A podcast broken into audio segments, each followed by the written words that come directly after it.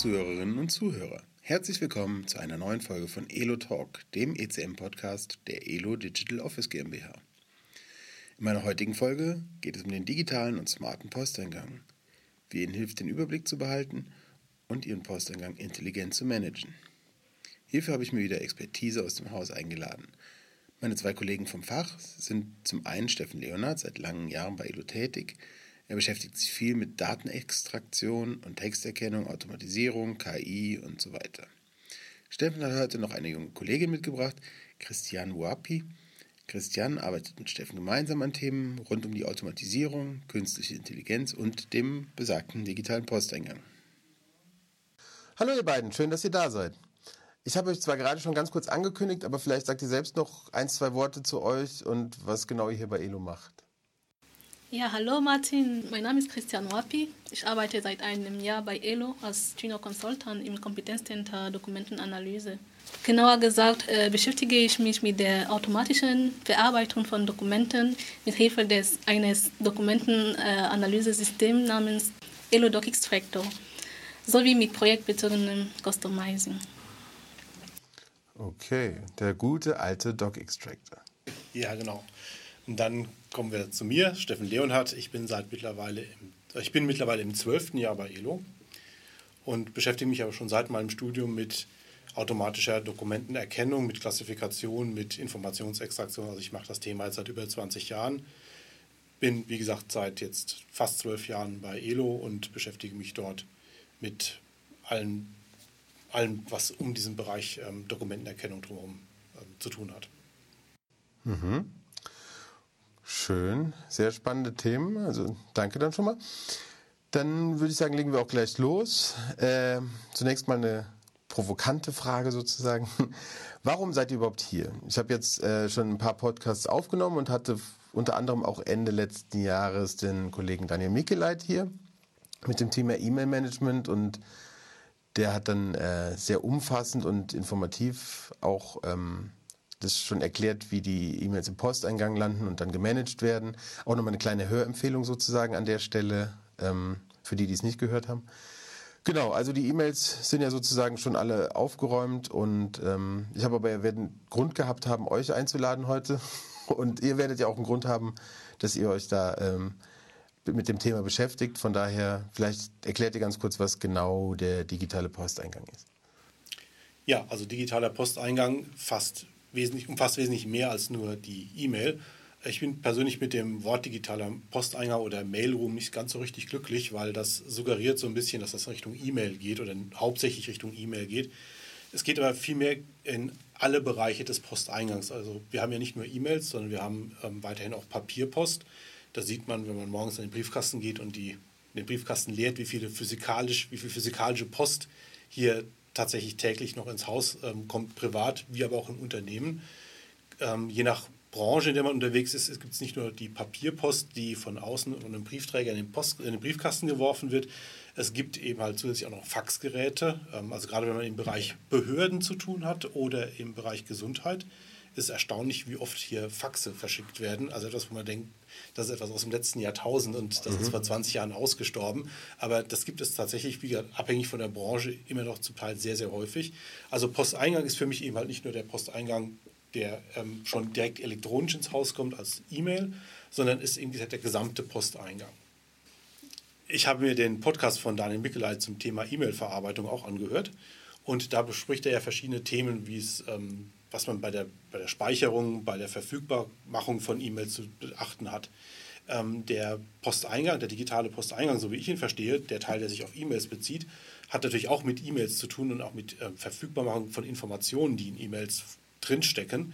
Ähm, es geht dabei aber nicht um die Themen, die Daniel so sehr angesprochen hat, wie diese rechtssichere ähm, Aufbewahrung der E-Mails zum Beispiel, sondern es geht ähm, bei dem, womit wir uns beschäftigen, um den um das Erschließen des Inhalts der E-Mails. Klar, es hat, äh, das eine hat mit dem anderen so gewisse Berührungspunkte, aber in der Summe ist, sind äh, das, was wir machen, die Themen, die wir machen, ähm, gehen eben halt eher in die Richtung, wie kriegen wir die Informationen aus den E-Mails raus, die wir für die weiteren Prozesse benötigen und nicht, wie speichern wir die E-Mails ab, damit wir sie sicher wiederfinden. Okay.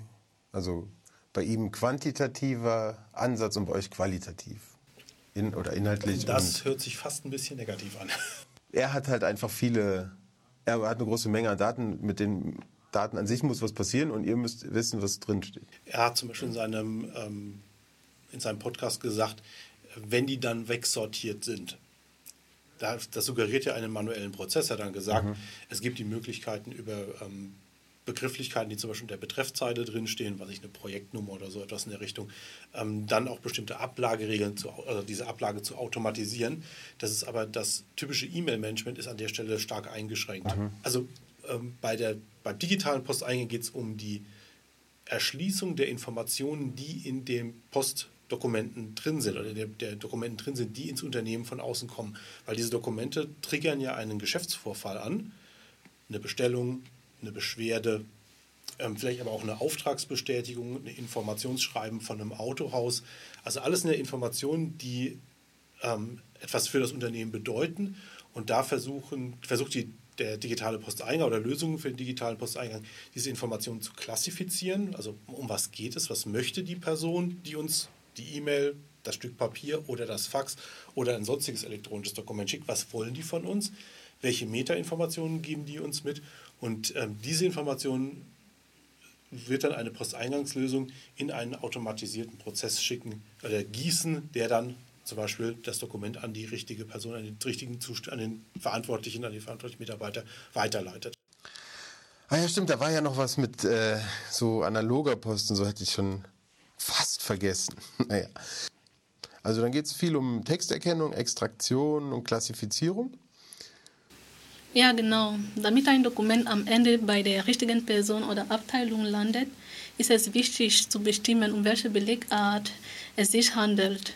Das passiert während der Phase der Testerkennung zum Beispiel. Ähm, geht es um eine Anfrage, eine Bestellung, eine Rechnung, ein Infoschreiben, ein Vertrag bzw. eine Vertragsergänzung und so weiter. Danach wird es klassifiziert. Darüber hinaus muss herausgefunden werden, welche zusätzlichen Informationen es aus dem Beleg gibt bzw. von dem Beleg gelesen werden können und welche Informationen für die Verteilung relevant sind. Das ist der Schritt der Extraktion. Mhm. Im letzten Schritt muss der richtige Beleg mit seinen Metadaten dem richtigen Prozess zugeordnet werden. Ähm, die Reihenfolge von, deiner, von der Aufzählung, was wir machen, Texterkennung, Extraktion, Klassifikation, spiegelt nicht technisch gesehen nicht ganz die richtige Reihenfolge wider, wie sie tatsächlich stattfindet.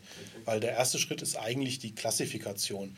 Im ersten Schritt wird bestimmt, welcher Belegtyp, um welchen Belegtyp handelt es sich, um eine Rechnung, um einen Lieferschein, um die Beschwerde, um bei einer ähm, Immobilienverwaltungsgesellschaft, der Mieter XY möchte kündigen oder beschwert sich über seinen Nachbarn. Also das geht erstmal um den Belegtyp, das ist das Erste, was ermittelt wird. Mhm.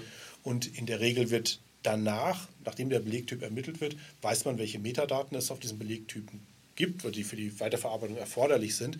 Bei dem Beschwerdeschreiben Mieter A gegen Mieter B bei der Immobilienverwaltungsgesellschaft ist es sicherlich andere Metainformationen. Ich habe es ja im Prinzip schon gesagt, Mieter A und Mieter B. Ne? Ja. Ich beschwere mich über meinen Mieter Müller. So, also das sind ganz andere Informationen, als die zum Beispiel auf einer Rechnung drauf sind oder auf einer Arbeitsunfähigkeitsbescheinigung, die ich bei der HR-Abteilung einreiche. Also diese Extraktion ergibt sich aus dem Belegtyp, der bei der Klassifikation ermittelt wird. Deswegen war die Reihenfolge erst Extraktion, dann Klassifikation, die du gerade aufgezählt hast. Technisch gesehen müsste das genau umgekehrt sein. Okay.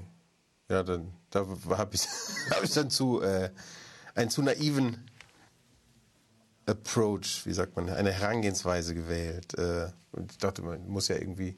Ja, es ist, ist letztlich das beide, aber es sind, wie gesagt, die, aber ist, ich denke, es ist klar, es ist die Klassifikation, also der Belegtyp, der es ausmacht. Auf einem Lieferschein habe ich was anderes drauf, als ich zum Beispiel auf einer eingehenden Bestellung habe. Und dann nehmen wir einfach ein ganz simples Beispiel, wofür wir auch fertige Produkte haben, Invoice und Order, also eingehende Rechnungen und eingehende Bestellungen. Also Rechnungen bekommen wir von unseren Lieferanten und die eingehenden Bestellungen bekommen wir von unserem Kunden. So, also es sind erstmal zwei ganz unterschiedliche Gruppen an, ähm, an Unternehmen, die da ähm, drin vorkommen auf den Belegen oder die auf den Belegen gesucht werden. Die Abgleichsdaten werden wir einmal aus dem CRM-System haben bei unseren Kunden und aus dem ERP-System für unsere Lieferanten haben. Also deswegen ist es erst wichtig zu entscheiden, was ist es denn überhaupt für ein Belegtyp und dann die Metadaten herunterzulesen von dem Belegtyp, abhängig von dem, ähm, äh, was es denn als Typ ist. Ist ähnlich wie mit Verschlagwortung. Also er nicht mehr Verschlagwortung heißt, mit den Indexwerten, die wir an ein Dokument dranhängen im Repository. Wir wählen erst eine Maske aus und wählen dann oder fügen dann in diese Maske die Indexwerte, die Metadaten für dieses Dokument ein. Wir würden ja nie mit den Metadaten starten, mhm. also mit dem Indexwert starten und dann sagen, ja, und am Ende ist das dann jetzt hier eine Rechnung und das ist die, ja. die Metadaten sind ja mit dem Belegtyp Rechnung, Arbeitsunfähigkeitsbescheinigung, also Krankmeldung oder ne, Vertragsdokument mhm. verknüpft. Also erst die Klasse, dann der Inhalt. Alles klar, sehr spannendes Thema. Ähm, hat ja dann auch in den letzten Jahren immer mehr an Bedeutung gewonnen, würde ich aus meiner Laienperspektive sagen. Ähm, könnt ihr vielleicht so eine Art Rückblick über die Entwicklung geben oder so die, so die Entwicklung skizzieren und vielleicht ein bisschen die Grundfunktionen erläutern? Soll ich das mal machen, nachdem ich deutlich älter bin? Ja. Ich kann mich an Zeiten erinnern, da gab es sich noch gar nicht. ja, also ähm, die, ähm, also Informationen von Dokumenten herunterzulesen, ist ja schon etwas, was seit Jahrzehnten gemacht wird. Barcodes irgendwo aufkleben, um irgendwas zu erkennen und irgendwas zuzuordnen. Ähm, losgelöst von den Barcodes irgendwelche Informationen auszulesen. Auch das wird schon seit Jahrzehnten gemacht und am Anfang oder die, die ersten ähm, Lösungen, die das gemacht haben, da ging es in der Regel um das Auslesen vom Formular oder von formularartigen Belegen. Also das sind Sachen, die im Prinzip schon vor 30, 40 Jahren ähm, regelmäßig gemacht wurden. Es gab dann eben die Formulare, wo solche ähm, Kämme aufgedruckt waren, wo man jeden Kamm so einzeln einen Buchstaben eintragen sollte. Ja. Das in Druckbuchstaben, in Druckbuchstaben natürlich, genau, dass man eben halt eine klare Segmentierung der Zeichen hat und dann versucht, diese Werte auszulesen, diese Werte dann versuchen, gegen eine Datenbank, zum Beispiel gegen eine ähm, Kundendatenbank abzugleichen, um einzelne ähm, fehlerkannte ähm, Zeichen im Prinzip korrigieren zu können. Also diese, das sind im Prinzip die ersten Schritte von der Dokumentanalyse, die, wie gesagt, schon Jahrzehnte zurückliegen. Und die, aus diesen ähm, formularartigen Ansätzen, die es ähm, in verschiedenster Form gab, haben sich dann Ansätze heraus entwickelt, die, oder es wurde weiterentwickelt in Lösungen, die im Prinzip nach bestimmten Schlagworten oder Begrifflichkeiten auf der Beleg gesucht haben und dann die Nutzdaten relativ zu diesen Ankerbegriffen zu suchen. Klassischer Fall ist das Rechnungsdatum. Vorne dran steht Rechnungsdatum als Ankerwort oder vielleicht auch sogar nur Datum. Und dann steht ein Datumsformat ähm, rechts daneben oder unten drunter. Mhm. Rechnungsnummer das gleiche. Also solche ähm, waren dann im Prinzip schon die, der nächste Schritt. Ähm, Sachen, die man vor, die vor, ich sag mal, 20, 25 Jahren schon so High-End waren. Und das hat sich kontinuierlich weiterentwickelt ähm, und es wurden immer, es wurde immer, es wurde möglich, immer komplexere Strukturen im Prinzip aufzulösen. Und ähm, Sinn in diesem Buchstabensalat, der auf einem Beleg drauf ist, und Buchstabensalat meine ich an der Stelle fast schon wörtlich. Ne? Also es gibt ja ähm, PDF mit Textlayer, da ist der Textlayer besteht aus Worten, ähm, Buchstabenreihen. Ähm, da hat man zumindest mal, weiß man genau, was man an, an, Text hat. Wenn ich jetzt einen Beleg habe, der eingescannt wurde und ich ein OCR-Ergebnis habe, dann habe ich möglicherweise einen Kringel, der kann ein 0 oder ein O sein. Also da hat man ja tatsächlich dieses, ähm, auch diese Mehrdeutigkeit, in die versucht wird, Sinn hinein zu interpretieren. Und das ist genau das, was ähm, Dokumentanalysesysteme an der Stelle machen, auch im Bereich Posteingang machen, weil wir haben im Prinzip diese elektronische Post, wir haben die Papierpost, und in allen Fällen wollen wir diese Dokumente ja einem Geschäftsvorfall im Unternehmen zuordnen. Und die Frage ist halt, kriegt das der Mitarbeiter A oder kriegt das der Mitarbeiter B? Und ähm, das fachliche Wissen, ähm, welcher Mitarbeiter für welche Bereiche zuständig ist, das ist in so einer Posteingangslösung hinterlegt. Dass also ähm, Post, die sich auf ähm, Autohaus, auf ähm, Fahrzeugleasing, sowas betrifft, dass das Richtung Fuhrpark geht, dass die Rechnungen Richtung ähm, Buchhaltung gehen und dass ähm, Anfragen von Interessenten, dass die Richtung Vertrieb gehen. Also dieses Wissen muss schon irgendwo hinterlegt sein, aber dass die einzelnen Dokumente diesen, ähm, also interpretiert werden, ist es ein Dokument, das sich auf, ein, ähm, auf eine Kundenkommunikation bezieht, die sich dann vielleicht Richtung Vertrieb geht, oder ob das jetzt ein Schreiben von einem Autohaus ist, das ist im Prinzip das, was das Dokumentanalysesystem ermittelt. Okay, ähm, aber das ist ja auch nicht ganz einfach, weil es gibt ja gefühlt 100 verschiedene Arten, einen Brief zu schreiben sowieso, aber auch eine Rechnung zu stellen, ist ja immer ein bisschen unterschiedlich. Also äh, gerade was so das Layout angeht, wo das dann steht, wo die, die Kundennummer, ob erst Kundennummer und dann Rechnungsnummer oder umgekehrt oder so, ähm, ist ja aber ja also nicht, ist ja eher dann, dann anspruchsvoll. Wie wird sowas dann gehandhabt? Ja, die Klassifizierung ist bei der digitalen Lösung für den Posteingang sehr wichtig. Die Anzahl der Dokumententyp oder Klassen sollte, sollte technisch nicht begrenzt sein. Wenn die Unterscheidungsmerkmale für die Klassifizierung klar sind, kann jede Seite einer Dokumentenklasse an ihrem Klassifizierungsmerkmal erkannt werden. Nachdem ein Dokument einer Klasse zugeordnet wird, kann es an dem nächsten Verarbeitungsschritt weitergeleitet werden. Die Klassifizierung kann anhand des Inhalts, zum Beispiel Text oder des Layouts, wie vorher schon erwähnt, zum Beispiel ein Bild erfolgen.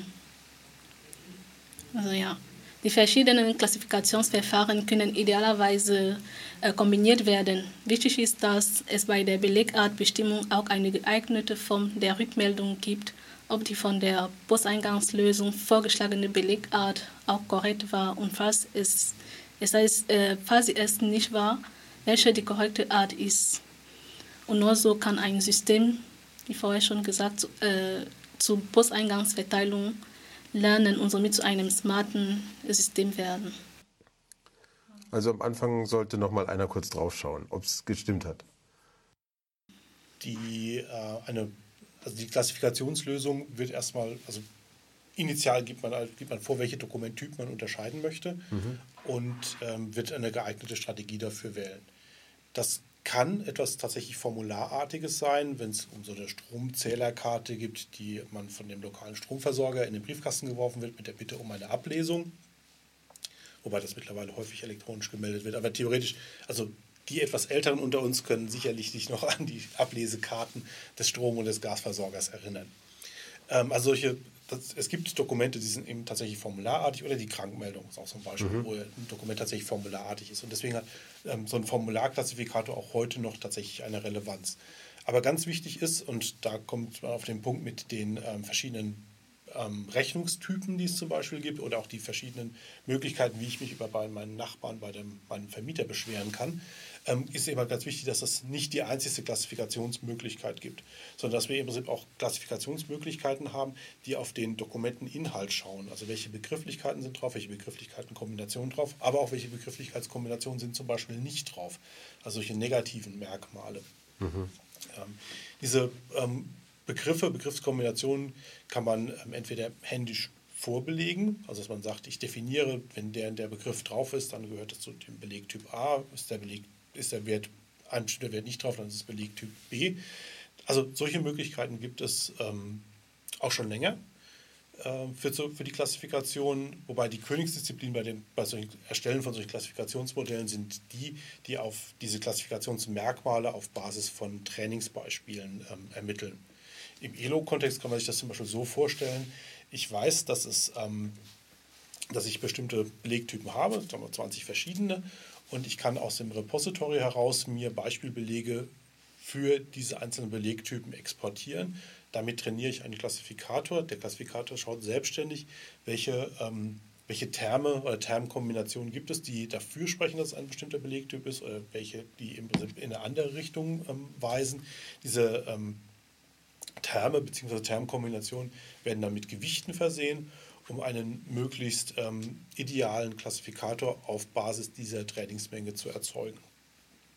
Da kann man dann noch mit über bestimmte Einstellungen, was so ähm, Recall und Precision angeht, ähm, noch ein paar Parameter in den Klassifikatoren setzen. Gerade wenn es ähm, in die Richtung geht, ich, äh, mein Ziel ist, möglichst viel zu klassifizieren und akzeptiere, dass auch mal eine Fehlklassifikation dabei ist.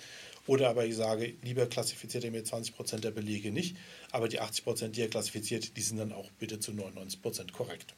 Mhm. Also das sind dann solche ähm, Entscheidungen, die man beim Einsatz ähm, oder bei der Konfiguration, beim Einrichten eines Systems treffen muss. Und da tickt jeder Kunde anders, da ist jeder Jack ist da anders. Ja. Und es ist ja sowieso wahrscheinlich so, dass ähm, irgendwo muss sowieso ja drauf geschaut werden, wenn es jetzt eine Rechnung ist, spätestens die Person, die sie dann freigibt oder nochmal prüft, äh, fachlich jetzt im, in der Abteilung, das, die gucken ja sowieso noch. Genau, das ist, äh, was Christiane sagte, mit ähm, dem, dieser Rückmeldung, dieser Rückmeldung mhm. des Systems oder die Rückmeldung an das System durch den Menschen. Äh, nur dann, nur so eine Rückmeldung kann ein System der Klassifikation besser werden, weil das ist der, ähm, ja, also dieses, dieses Feedback in, ihnen dann die Entscheidung äh, mit aufzunehmen, dass das, was an einem ein Erkennungssystem, ein smarten Erkennungssystem macht. Ähm, zu dem Punkt, jedes Dokument wird angeguckt, das ist nicht zwingend der Fall. Also gerade im Rechnungsumfeld gibt es genügend Fälle, wo das der Kunde genau nicht möchte. Geht in die Richtung, man muss sich den ganzheitlichen Prozess ansehen. Also es kommt, eine Rechnung kommt ja nicht einfach so in einen luftleeren Raum, sondern da hat man vorher irgendetwas bestellt. Dann sind Waren geliefert worden, die vielleicht wurde für einen Wareneingang gebucht wurde und am Ende kommt eine Rechnung. Oder vorletzter Schritt kommt die Rechnung, im letzten Schritt wird dann bezahlt, hoffentlich, also aus Sicht des Lieferanten. Ähm, aber wenn man diesen kompletten Prozess sieht, von der Bestellung über den Wareneingang bis zum Bekommen der Rechnung. Die Rechnung selber, die brauche ich im Prinzip eigentlich mir gar nicht mehr anzugucken, wenn ich die Ware bestellen durfte, also wenn der Bestellanforderungsprozess so definiert ist, dass am Ende tatsächlich nur das bestellt wird, was hat bestellt werden dürfen. Wenn ich dann noch einen gebuchten Wareneingang habe, der gebuchte Wareneingang entspricht der Bestellung und die Rechnung entspricht dem gebuchten Wareneingang und den bestellten Preisen, was muss ich denn da noch kontrollieren? Ich habe sogar schon die Kontierung, weil die ist im Zweifel in den Bestelldaten mit drin. In dem Fall kann es tatsächlich sein, dass vom Eingang der Rechnung ins Unternehmen, die zum Beispiel als E-Mail-Attachment an, eine, an die Adresse in, äh, invoice.elo.com geschickt wurde oder aber auch in Papierform gekommen ist und ähm, direkt beim Einkommen, Eintreffen ins Unternehmen digitalisiert wurde und digital auf die Reise geschickt wurde, dass zwischen dem Eintreffen des Belegs ins, in das Unternehmen bis zum Auslösen der Zahlung diesen Beleg kein Mensch angeguckt hat. Wir kennen Kunden, die genau so arbeiten, die zum Teil auch mit Whitelisting arbeiten, das heißt natürlich nicht für jeden Lieferanten machen, sondern nur für eine Reihe vertrauenswürdiger Lieferanten, die sie, wie gesagt, bestellbezogen mit denen zusammenarbeiten. Das ist natürlich ganz wichtig, weil sonst kann es tatsächlich sein, dass ich eine Rechnung habe, die aus dem luftleeren Raum kommt. Mhm.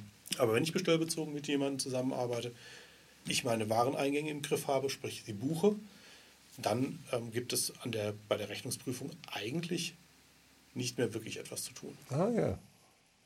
Okay. wieder was, wieder äh, den Horizont erweitert, wieder was gelernt. Sehr schön. Wir haben ja den, ähm, hier den Fall, habe ich gerade Fall beschrieben, wo man tatsächlich Belege hat, wo keine menschliche Aktion erforderlich ist, um den gesamten Geschäftsvorfall durchlaufen zu lassen. Das ist aber häufig eher so die Ausnahme als die Regel. Viel häufiger ist es so, dass diese die digitale Posteingangslösung dafür dienen soll, Dokumente vorerfasst an den, den, richtigen Mitarbeiter vorzulegen. Und der bearbeitet dann tatsächlich nur die Fälle, die für ihn zusehen, die in seinen Verantwortungsbereich gehören.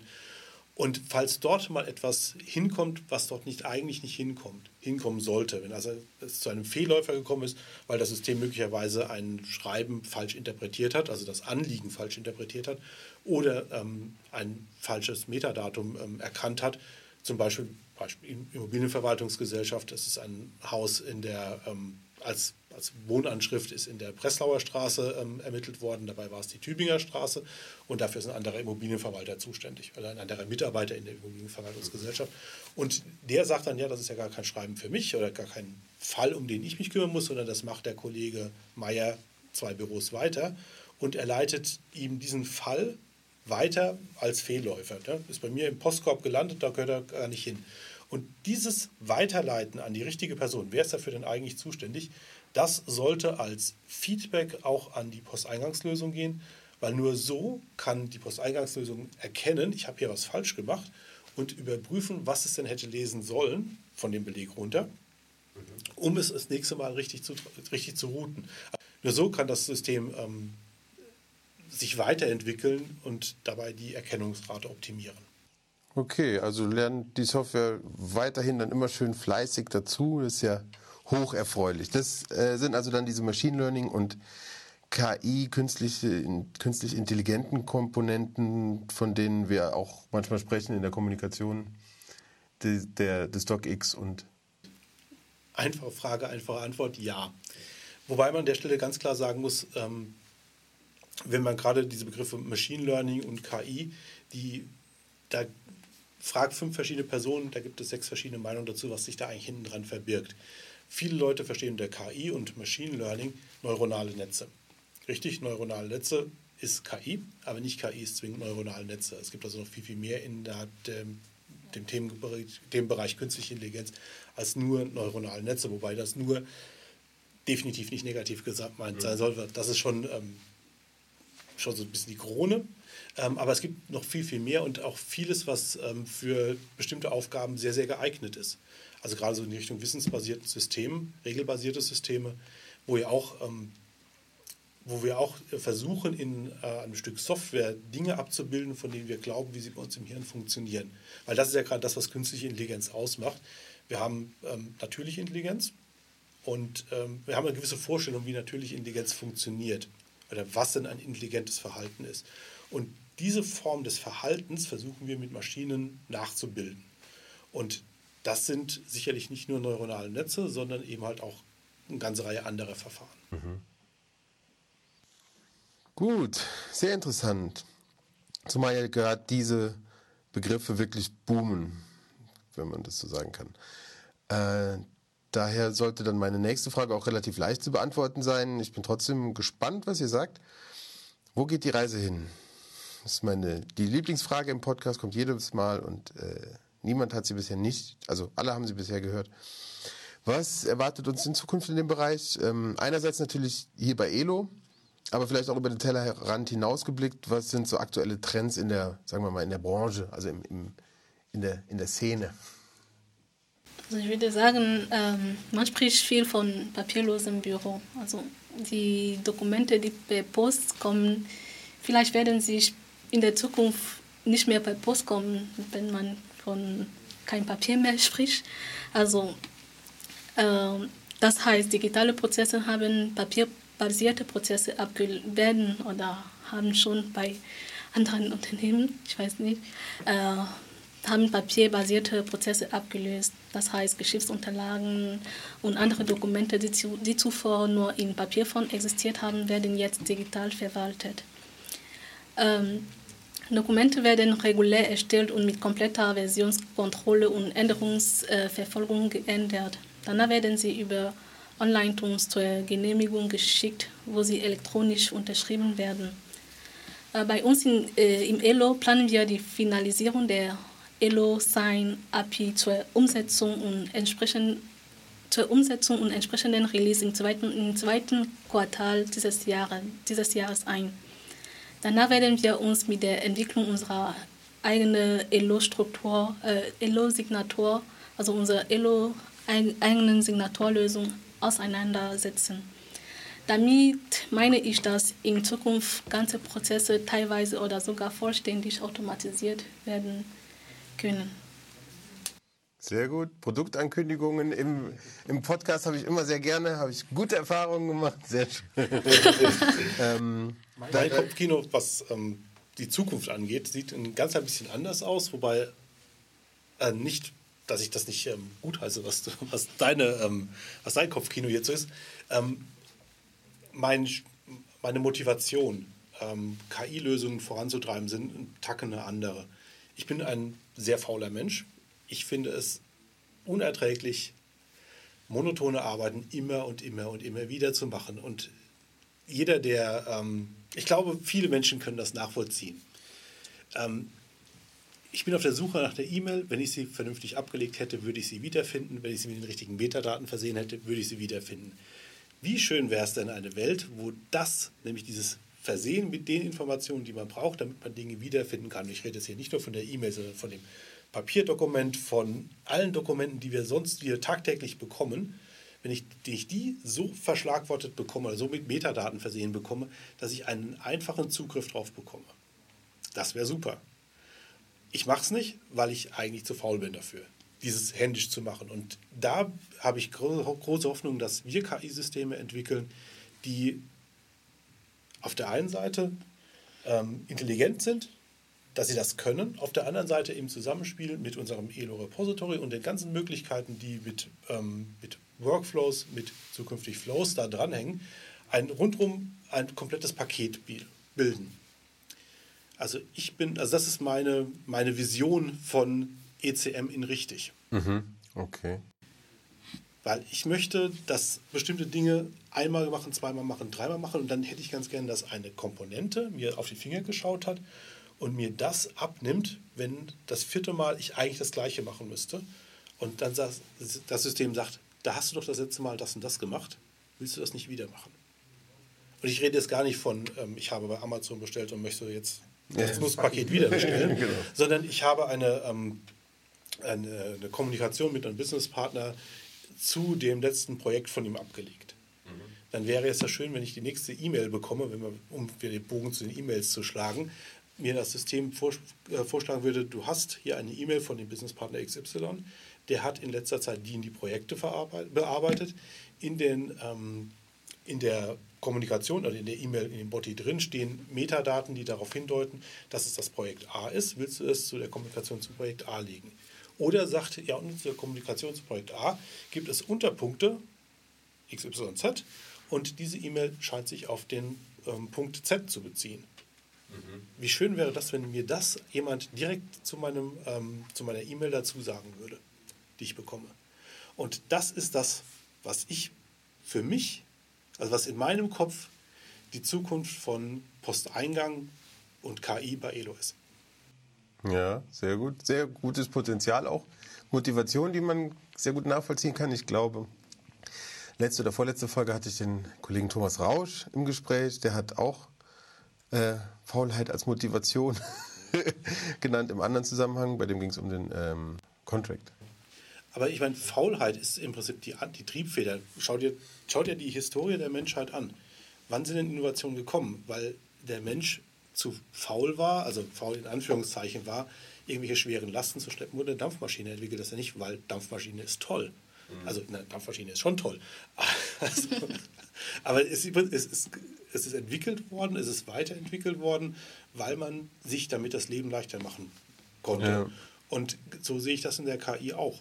Also wir, klar, es ist, es ist auch coole Technologie. Ne? Also wenn ich ein, ein schön funktionierendes neuronales Netz habe, da freue ich mich auch drüber. Da kann ich also schon so ein bisschen nerdig sein. Mhm. Aber ähm, letztlich die Triebfeder dahinter ist, ich möchte, dass Arbeit, die mir schwerfällt, und das bei der Dampfmaschine was körperlich schwerfällt, hier ist es vielleicht Arbeit, die mir im Kopf schwerfällt oder wo die Konzentration mich über einen längeren Zeitraum ähm, mit irgendwelchen ermüdenden Themen zu beschäftigen mir schwerfällt. Und die möchte ich gerne outsourcen an Technologie. Und das ist für mich die Antriebsfeder, wo ich sage, das ist das, was uns weiterbringt. Mhm. Und das ist die Faulheit. Das ist nicht die Faulheit, ich lege mich auf die Couch. Ja, ja, nee, so, nee die, natürlich die gute Faulheit. Die, die, ja, wahrscheinlich wirklich so Kreativität befeuert. Als konkrete, als, als nächsten konkreten Schritt, was solche ähm, Posteingangslösungen oder Dokumentklassifikations- und Informationsextraktionslösungen angeht.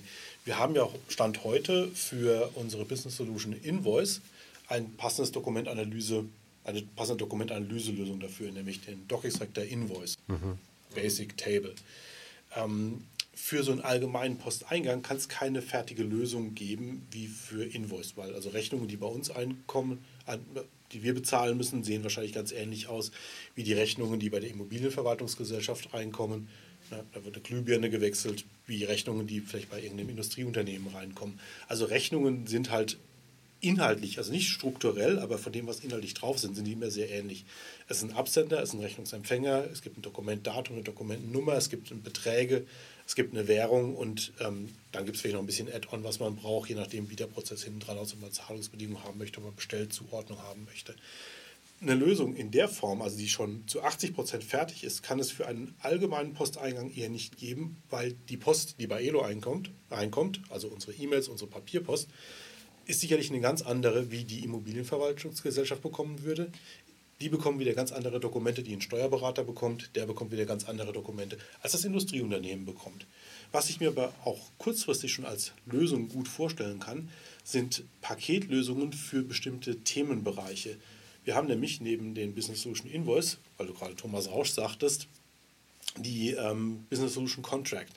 Und zu vertragsbezogen gibt es auch ganz viele Dokumente, die mit Verträgen zu tun haben. Also ähm, eine neue Version eines Vertrags, ähm, eine Ergänzung dazu, vielleicht eine Kündigung, ähm, eine ja, es gibt auf jeden Fall eine ganze Reihe von Dokumenten. Ich bin jetzt nicht der Experte für, für Vertragsverwaltung. Ähm, ich kann mir aber gut vorstellen, dass wir mittelfristig Paketlösungen ausliefern können, die einen, zum Beispiel einen Doc-Extractor ähm, befähigen, Dokumente, die zum Beispiel im Contract-Umfeld ähm, eingehende und ausgehende Dokumente darstellen, dass diese klassifizieren und, äh, klassifiziert werden und gerade bei den eingehenden Dokumenten die Metadaten, die für die Indexierung ähm, erforderlich sind, automatisch erkennen. Dass man also keine globale Posteingangslösung für den gesamten Posteingang hier als Paket mit ausliefert, sondern sagt, ich habe hier ein Set von 5, 10, 15 Dokumenttypen, die im, Versich die im Vertragsumfeld regelmäßig vorkommen. Als Beispiel Gleichzeitig haben wir natürlich auch noch ähm, andere Business Solutions, wie zum Beispiel ähm, HR. Auch da gibt es ja immer wieder ähm, Dokumente, die, ähm, die in jedem Unternehmen reinkommen. Ähm, ich rede jetzt ja gar nicht mal von dem Recruiting, also von unserem Recruiting-Modul dazu, sondern von dem normalen HR-Modul, wo es dann um ähm, Personenstandsänderungen geht, um vielleicht Schreiben von privaten Krankenversicherungen, um Weiterbildungsnachweise, die ein Mitarbeiter gerne in die Personalakte zugeordnet haben möchte. Also auch da wäre es natürlich nett, wenn man sagt, ich habe hier den, das Dokument, ich ziehe das auf, äh, in den Prozess rein. Das ist, ich habe ein, eine, eine KI, die mir erkennt, dass es ein weiterer Nachbildungsnachweis von der IHK ist für den Mitarbeiter XY. Mhm. Und dass wir also hierfür Module bereitstellen, die ähm, bestimmte Themen schon von vornherein abdecken, ähnlich wie wir das von Invoice her kennen. Wie gesagt, haben wir Stand heute noch nicht, aber das ist für mich so etwas, was wir in nicht allzu ferner Zukunft, ähm, wenn wir feststellen, dass es da Interesse gibt, ähm, paketieren und dann ähm, ja, zur Verfügung stellen, verkaufen. Ja, schön.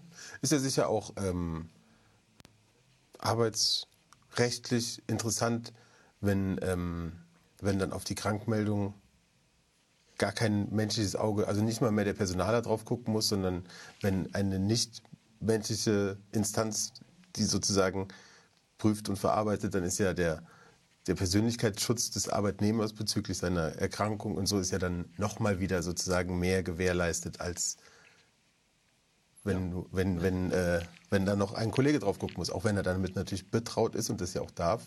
Ja.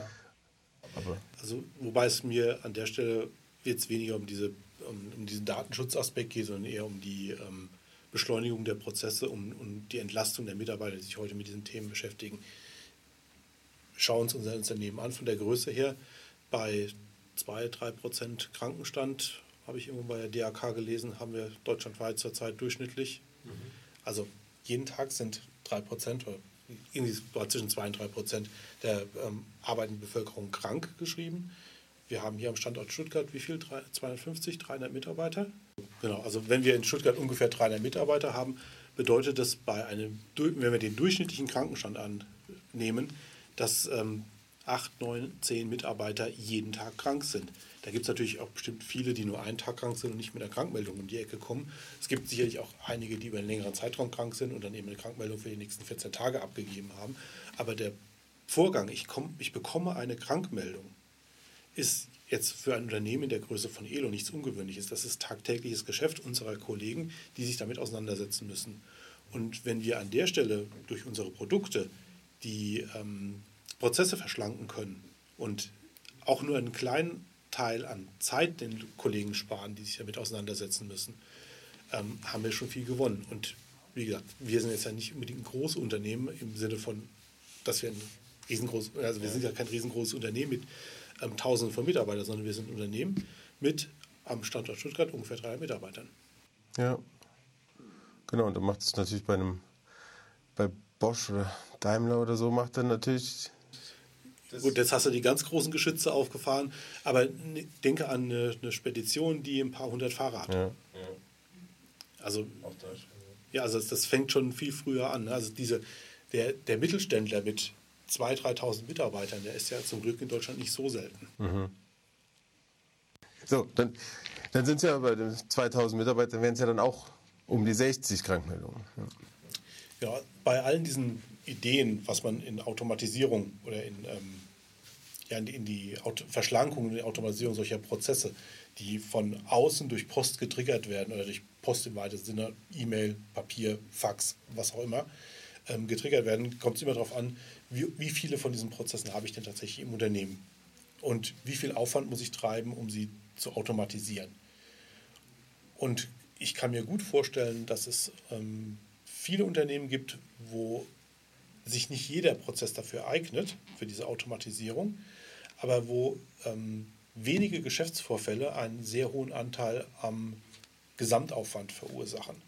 Mhm. Wenn ich jeden Geschäftsvorfall im Prinzip nur einmal jeden Monat habe, dann habe ich mit Automatisierung vermutlich nicht wirklich viel gewonnen.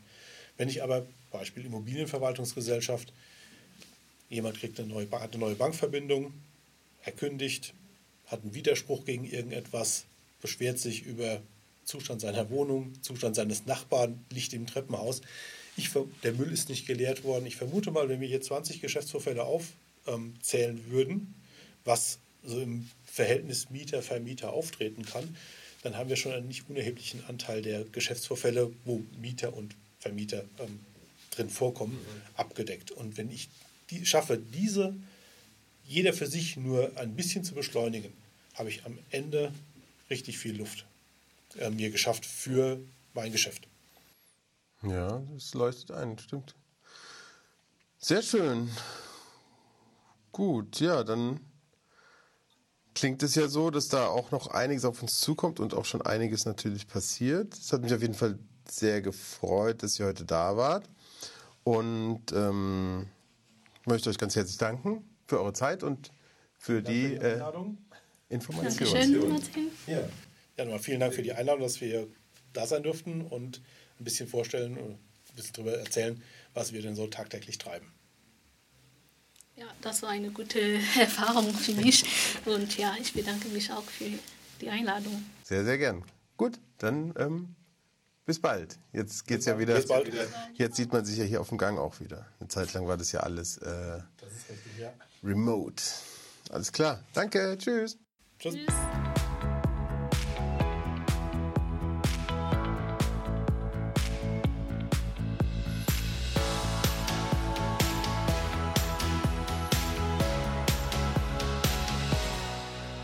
Liebe Zuhörerinnen und Zuhörer, das war Elotalk für dieses Mal mit dem digitalen Posteingang. Ich hoffe, wir konnten Ihnen einige Impulse mitgeben und würde mich freuen, wenn Sie bald wieder einschalten zu einer neuen Folge von Elotalk. Bis dahin wünsche ich Ihnen alles Gute, bleiben Sie uns gewogen, bleiben Sie gesund und vor allem bleiben Sie digital.